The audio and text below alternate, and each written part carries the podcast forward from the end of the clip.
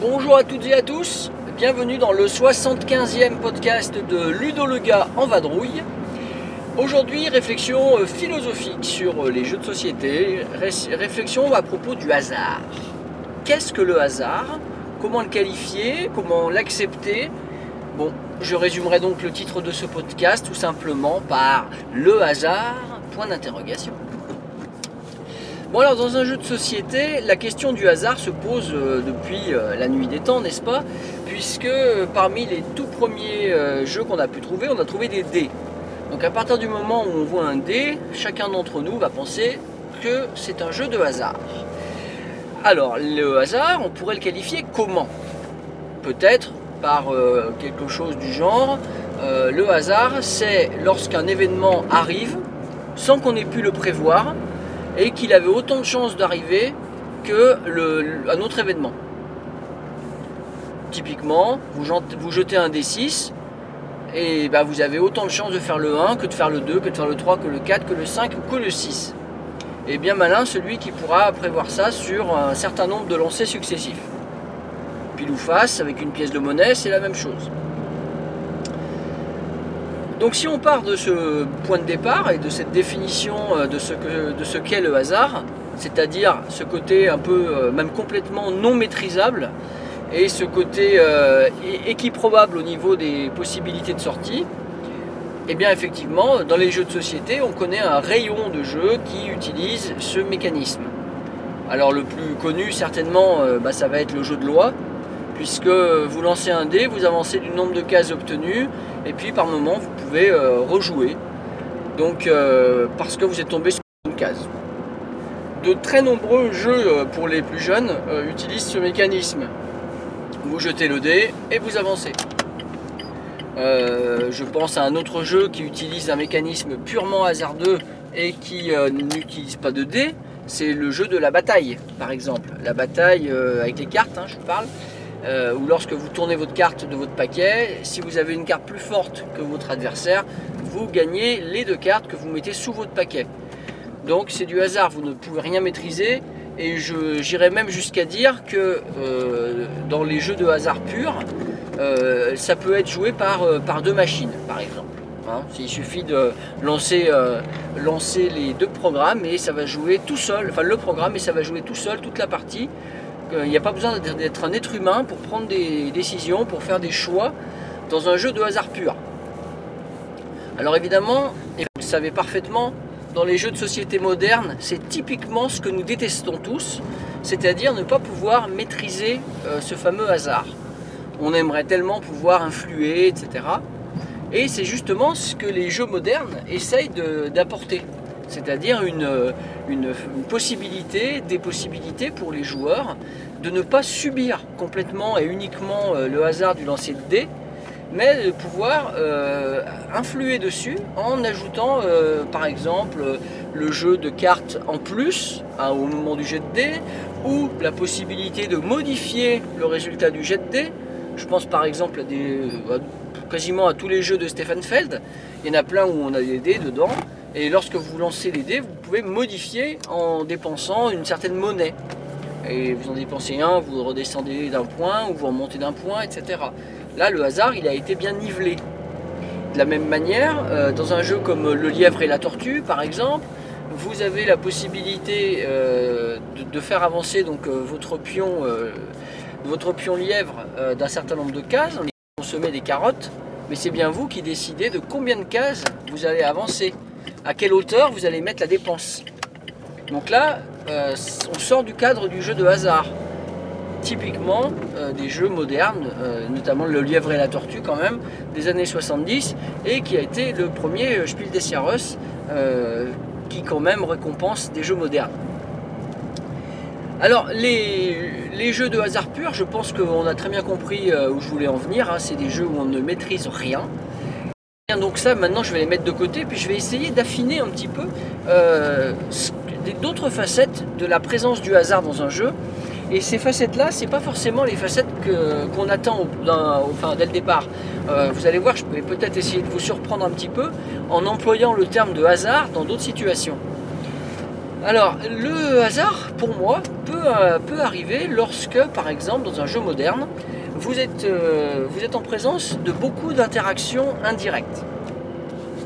Lorsque, par exemple, vous avez 5 joueurs qui jouent à un jeu comme Puerto Rico, eh bien, vous avez une grande interaction indirecte. En fonction de ce que va faire le joueur précédent et du personnage qu'il va prendre et de la situation des éléments sur le plateau, typiquement euh, les bateaux, est-ce qu'il y a euh, euh, les ressources que vous pouvez exporter ou pas, eh bien vous ne pourrez pas faire les mêmes choses et vous ne pouviez pas prévoir, surtout dans une configuration à beaucoup de joueurs, vous ne pouviez pas prévoir que le joueur précédent ou les joueurs précédents allaient prendre tel et tel euh, personnage. Certes, vous imaginiez bien que par exemple le producteur puis l'exportateur allaient être pris, mais vous ne pouviez pas, empêcher ça. Voilà, c'était impossible de l'empêcher puisque vous prenez vous un personnage à votre tour et euh, tous les joueurs font l'action, d'accord, mais vous ne pouviez pas en prendre plusieurs ou vous débrouiller pour que ça ne soit pas possible d'empêcher donc la, prise du producteur puis de l'exportateur, alors que vous à votre tour vous en auriez bien eu besoin. Voilà, donc ça c'est quand même une, euh, part d'interaction indirecte très très forte et qui amène, selon moi, euh, un certain chaos. Peut-être disons chaos au lieu de hasard dans ce cadre-là, je ne sais pas, peut-être. Euh, c'est exactement la même chose qu'on va, retrouver lorsque par exemple eh bien, vous avez euh, des cartes dans lesquelles on va piocher à un moment donné, ou un étalage de cartes. Un étalage c'est encore, euh, plus criant. Imaginez les aventuriers du rail et sur l'étalage il y a des locomotives ou il n'y a pas de locomotive. Il y a des wagons de la couleur que vous souhaitez ou pas. Et le joueur avant vous prend pile le wagon que vous vouliez vous à votre tour sur l'étalage. Alors vous allez me dire, bah vous aviez qu'à le prendre avant. D'accord. Sauf que le tour d'avant, il était peut-être pas. Et le joueur d'avant qui le prend juste avant vous, pourquoi le prend-il? Pour vous embêter? Non, non, non, non, sûrement pas. Il le prend parce qu'il en a besoin aussi. Mais ça, c'est le hasard, qu'il ait besoin de la même couleur que vous, peut-être pour construire ailleurs sur le plateau des wagons sur des rails de cette couleur-là. Vous imaginez, vous avez besoin d'un wagon, euh, de wagon orange et euh, le joueur avant prend, les prend juste avant vous parce qu'il veut construire sur une ligne orange qui est pas du tout celle où vous, vous vouliez construire. On peut pas dire que vous pouviez l'anticiper et on peut pas du tout dire non plus que euh, vous pouviez influer là-dessus. Moi, personnellement, je mets ça sur le compte du hasard. Un petit peu comme lorsque justement vous allez tourner les nouvelles cartes à l'étalage et vous allez révéler pile la carte qui va arra- arranger votre joueur de gauche. Vous n'y pouvez rien. Dans le même ordre d'idée, euh, dans des jeux de draft par exemple. Alors dans les jeux de draft, et je sais, j'entends déjà les levées de boucliers, j'en entends déjà qui disent mais il faut pas laisser au joueur suivant euh, les bonnes cartes. Ça c'est tout à fait vrai. C'est tout à fait vrai et on ne peut pas dire que par hasard, eh bien, le joueur suivant euh, va se retrouver avec les bonnes cartes. C'est vrai que si chacun prend ses responsabilités, eh bien, on se retrouve avec, euh, avec un joueur qui n'aura pas les cartes qu'il veut. Et donc là, eh bien, c'est intentionnel, effectivement. Sauf que, bien entendu, on ne, peut pas, on ne peut pas prendre plusieurs cartes à son tour. On va en garder qu'une. Je pense à Seven Wonders. Vous gardez une carte, vous passez le tas à votre voisin. Eh bien, si dans le tas il y en avait plusieurs qui pouvaient arranger votre voisin, je suis désolé, vous ne pouviez pas empêcher qu'il en ait au moins une ou deux qui pouvaient l'intéresser. Et puis surtout, à jouer contre quelqu'un, et ça vous le savez très bien, à jouer contre quelqu'un, souvent on se, on, sabre un peu soi-même. Et donc il faut faire attention à ça aussi, parce qu'à trop vouloir contrer les autres, au final, on ne développe pas sa propre stratégie. Bon, là je sors un peu du cadre de mon podcast. Donc attention entre peut-être cette facette euh, de hasard euh, qui, euh, qui est un peu plus insidieuse, puisque effectivement on ne jette pas de dés, puisqu'effectivement on ne va pas piocher au hasard des cartes, et qui malheureusement c'est quand même des choses qui dans un jeu de société peut rebuter certains joueurs. J'en connais qui sont toujours en train de se plaindre parce que justement, ils ont l'impression d'avoir subi un événement qu'ils ne pouvaient pas prévoir. Euh, ça me fait rebondir sur un élément euh, auquel je n'avais pas pensé encore euh, d'aborder, c'est le, les fameuses cartes d'événements. Vous savez, hein, tous ces jeux-là, comme dans le Monopoly, euh, caisse de communauté par exemple, eh bien, hop, là, haute carte chance, hop là, on tire une carte, et qu'est-ce qui arrive? Et puis voilà, il se passe quelque chose. Alors, première, première chose, premier, premier renseignement, premier avis de ma part, euh, lorsque l'événement est pioché complètement au hasard et qu'en plus euh, il, peut être complètement destructeur, euh, bon, bah clairement, ça, ça va pas être un jeu pour moi, ça, parce que ça, c'est du hasard pur et ça énerve. Par contre, lorsque vous décidez d'aller sur une case d'événement et vous piochez une carte, vous savez que vous prenez des risques, mais c'est un choix que vous faites. Je pense par exemple à l'un des jeux qu'on a fait récemment, le tapis volant, on a rejoué à ça, eh bien on faisait le choix par moment d'aller piocher une carte d'événement. Si on fait ce choix-là, c'est par exemple parce que la situation est un peu désespérée pour vous et que vous vous dites, eh ben, au pire, j'essaye, je me mets sur cette case, je vais tirer un événement, ça, ça passe ou ça casse quoi. Donc ça c'est plus intéressant quand même, hein, puisque le joueur prend un risque. En parlant d'ailleurs de prise de risque, je n'ai pas non plus parlé des jeux euh, de type les stop ou encore, avec l'emblématique Can't Stop hein, de Sid Saxon, et avec le système tout simple de euh, on continue à lancer les dés, ou bien on s'arrête quand on le souhaite et on garde ce qu'on avait, tandis que si on rate, eh bien on perd tout ce qu'on avait acquis avant, pendant ce tour. Voilà, donc dans ces jeux-là, certains diront il n'y a que de la chance.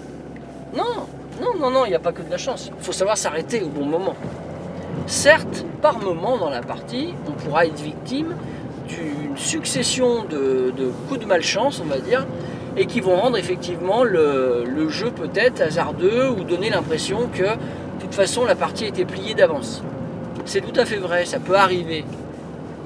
Ça peut arriver, mais souvent ça s'équilibre. Alors oui, justement, quand on parle comme ça, c'est bien parce qu'on parle de hasard, j'en suis d'accord.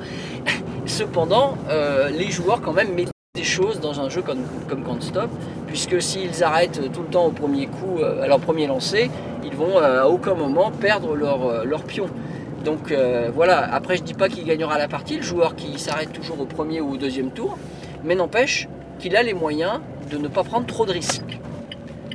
Voilà, vous me suivez. hein. Alors, autre petite facette que je vais souligner, c'est les fameux jeux de bourse. Euh, des jeux où vous avez donc des prix qui fluctuent avec euh, différents paramètres. hein. Mon idée n'est pas de lister quelques jeux qui rentrent dans ce critère, mais voilà, vous avez un tableau de prix quelconque et euh, vous pouvez acheter ou vendre des denrées. Et le joueur d'avant vous, ou les joueurs d'avant vous, pile, vont acheter exactement ce que vous voulez. Et donc il n'y a plus pour vous, ou bien c'est plus cher, voilà. Très bien. Alors, hasard ou pas hasard? Chaos ou pas chaos Je serais tenté de dire, dans un jeu comme, comme, euh, comme ceci, euh, on pourrait parler de hasard si effectivement euh, on n'avait pas beaucoup d'informations sur le jeu. Or, souvent, on sait que telle denrée justement qui est pas chère du tout, bah forcément il y a quelqu'un qui va s'y mettre. Donc c'est pas du hasard vraiment si le joueur d'avant fait comme vous, a anticipé et achète la denrée qui était la moins chère à un instant donné en se disant bah maintenant je vais miser sur ce cheval là et puis on verra bien. Donc là c'est pas vraiment du hasard. Ça peut devenir du hasard si le joueur d'avant a acheté ça au hasard parce qu'il y avait deux ou trois denrées au même prix et il a pris celle-ci comme il en aurait pris une autre. Et là, ça frustre forcément le joueur qui lui avait une vraie stratégie pour prendre un vrai, enfin qui avait fait un vrai choix de prendre la denrée rouge et non pas la jaune, euh, par exemple, parce qu'il a des objectifs secrets sur des cartes. Voilà, vous avez des objectifs secrets sur des cartes, vous savez qu'il vous faut du rouge, euh, le joueur d'avant vous vous prend le rouge alors que lui il s'en moquait absolument puisqu'il lui fallait une ressource de n'importe quelle couleur, par exemple, et qu'elles étaient au même prix. Il n'y a aucune raison qu'il prenne la rouge, il la prend quand même. Qu'est-ce que vous y pouvez? Bah strictement rien. Et donc là on a une facette quand même indirecte qui, peut être gênante ou qui peut être vue euh, euh, comme étant gênante. On a également euh, un peu la même chose dans des jeux comme la route du verre, avec les cartes qu'on va jouer. euh, enfin, on va, prévoir les cartes qu'on va jouer. Alors certes, euh, dans la route du verre, comme chacun va jouer plusieurs personnages qui vont amener des effets, on peut essayer d'anticiper sur les personnages que les autres vont jouer pour pouvoir profiter de l'effet de leurs cartes. Voilà. Ça, ça, peut être assez sympa. Donc là, on n'est pas dans du hasard, j'en suis bien clair. Cependant, cependant, et on le sait, et notamment dans ce genre de jeu où l'expérience joue beaucoup, euh, on peut avoir des joueurs qui vont un peu mettre au hasard euh, les cartes qu'ils jouent. Alors à ce moment-là, effectivement, eh ben, c'est pas de votre faute si vous vous retrouvez bloqué par un autre joueur, alors que lui, euh, il a mis ça comme il aurait mis une autre, une autre carte. Donc peut-être relier un peu la notion de hasard à la notion d'expérience que les joueurs ont du jeu. Il y a des jeux à apprentissage, hein, euh, bah, typiquement euh, la route du verre. Et ben, dans ce genre de jeu, si vous euh, vous, trouvez avec des, débutants, il est fort probable que par méconnaissance du jeu, ils jouent des cartes au mauvais moment et du coup ils sont un peu à contre-courant au niveau du timing et, certains joueurs vont en pâtir et ça va peut-être même pas leur plaire beaucoup. C'est le prix à payer pour les jeux d'apprentissage et ça je pense que ça peut être le sujet d'un autre podcast d'ailleurs. Alors on a d'autres types de jeux, c'est un peu les jeux de bluff, euh, les jeux, de, les jeux dans lesquels il faut euh, essayer à un moment donné de prendre un risque. Euh, alors certains diront que c'est du hasard, hein, évidemment.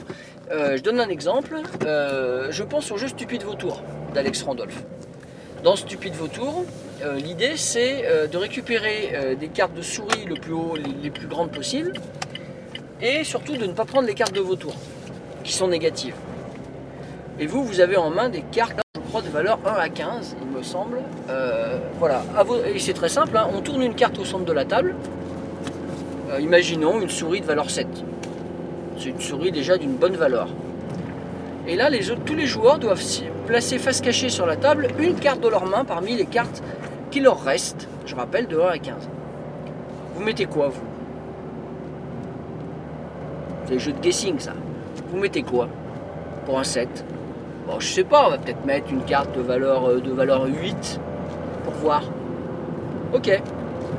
Le problème, c'est que seul le joueur qui a mis la plus grande carte va prendre la souris. Alors, on, est, rentre dans des réflexions du genre, alors si je mets telle carte, eh ben, mon joueur, les autres joueurs peuvent s'en douter. Donc, euh, je vais peut-être mettre un peu moins, parce que si je joue la même carte qu'eux, euh, euh, c'est le joueur suivant qui récupère. Donc il faut faire attention, il ne faut pas jouer une carte que quelqu'un a déjà jouée. Donc il faut essayer de se rappeler ce que les joueurs d'avant, les autres joueurs de la table, pardon, ont déjà joué lors des tours précédents. Alors est-ce que je vais jouer ça, est-ce que je vais jouer ça? Et puis eux ils se disent les mêmes choses, hein, bien sûr. Donc ça prend un peu de, temps et puis surtout euh, on se prend un peu la tête. Euh, pour au final, pour certains joueurs, hein, ils le font, ça je le sais, euh, bah, ils prennent une carte au hasard dans leur paquet. Et là, pour le coup, quand vous jouez une carte au hasard, eh bien, ça devient plus du tout prédictible pour les autres. Donc, si un joueur joue au hasard, les autres joueurs se retrouvent contraints de jouer à un jeu de hasard alors qu'ils étaient partis pour un jeu où ils allaient peut-être essayer de deviner, bon, un jeu de bluff aussi, voilà. J'ai pris un peu plus de temps sur ce jeu-là pour, pour expliquer euh, ce que je voulais dire, mais euh, on se retrouve avec donc euh, une, sensibilité au hasard qui va pas être la même selon les joueurs et une sensibilité au hasard qui va dépendre de la manière de jouer de chaque joueur autour de la table. Voilà. Je sais pas si j'apporte grand chose, mais voilà, j'enfonce peut-être des portes ouvertes, mais c'est pas grave. Si au moins ça vous a fait connaître Stupide Vautour, eh ben, vous pourrez aller l'essayer. Euh, dans les jeux qui, euh, peuvent euh, paraître hasardeux, on, a, des situations surtout de fin de partie qui, parfois sont sujettes à des, alors on va dire du king making hein, par exemple.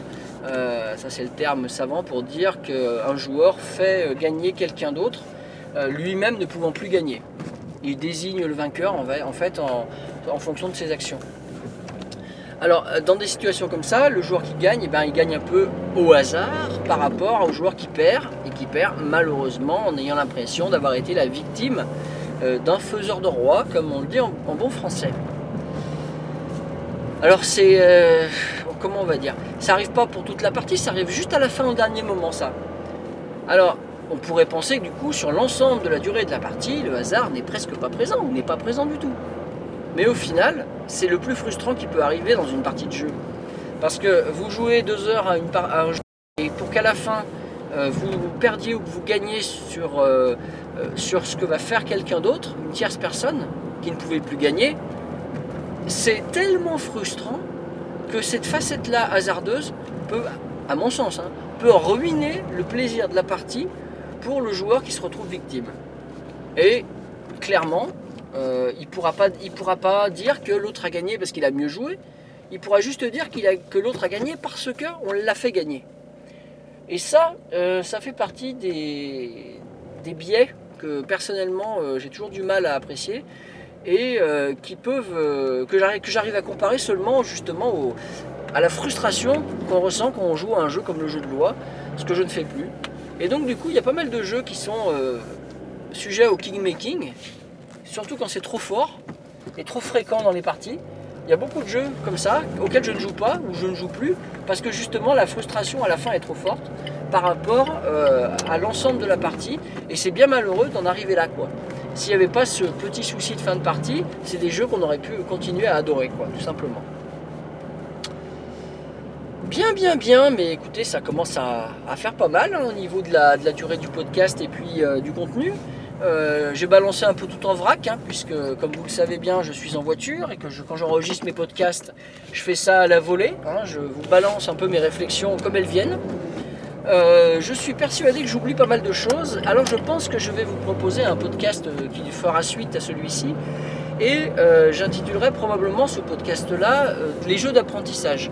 Euh, C'est-à-dire que lorsqu'on commence à bien savoir jouer à un jeu, eh bien, euh, comment notre partie va se dérouler par rapport à un, débutant sur ce jeu-là.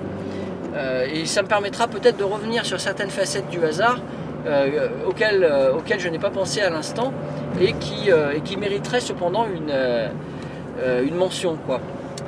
Parce que là, j'en suis sûr, j'en oublie plein. N'hésitez surtout pas, en tout cas vous-même, à réagir dans du podcast. Ça fait toujours plaisir et puis ça me permet des fois de, de rebondir moi-même dans les commentaires ou dans un euh, numéro ultérieur.